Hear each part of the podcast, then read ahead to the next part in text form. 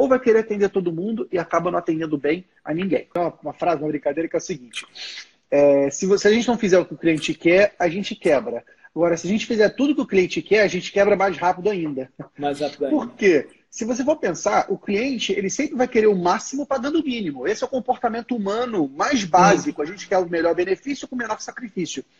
Só que o cliente tem que, ele tem que receber aquilo pelo qual ele está pagando. Então, se o cliente merecesse sempre o melhor, não existiria carro é, manual, não existiria carro que não tenha banco de couro, não existiria carro que não, que não tenha 12 airbags. O cliente tem que receber aquilo pelo qual ele está pagando. Então, essa primeira clareza que o contador tem que ter de entregar conforme o cliente está remunerando ele. Se o cliente está pagando meio salário mínimo, não tem como o contador ficar fazendo visita todo mês. Não dá, meu amigo. Não dá. Meio salário mínimo não paga a hora homem que você vai ter lá de deslocamento de reunião com o cliente. Então, esse é o primeiro ponto. Agora, um outro ponto que eu quero reforçar, a, as empresas de contabilidade online, o modelo da contabilidade online nos ensinou muita coisa. Sim. E uma dessas coisas é que dá para você impor o seu padrão para o cliente.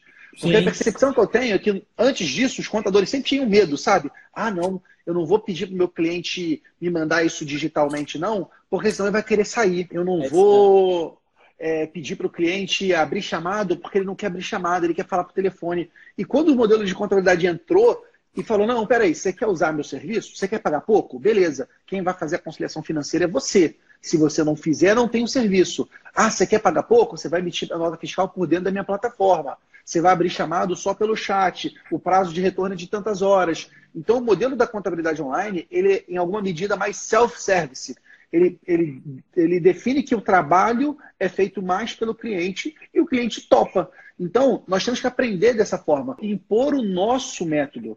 É, muitas vezes o contador se coloca na posição de vítima. Cara, quem é autoridade técnica na relação empresário-contador o contador, pô.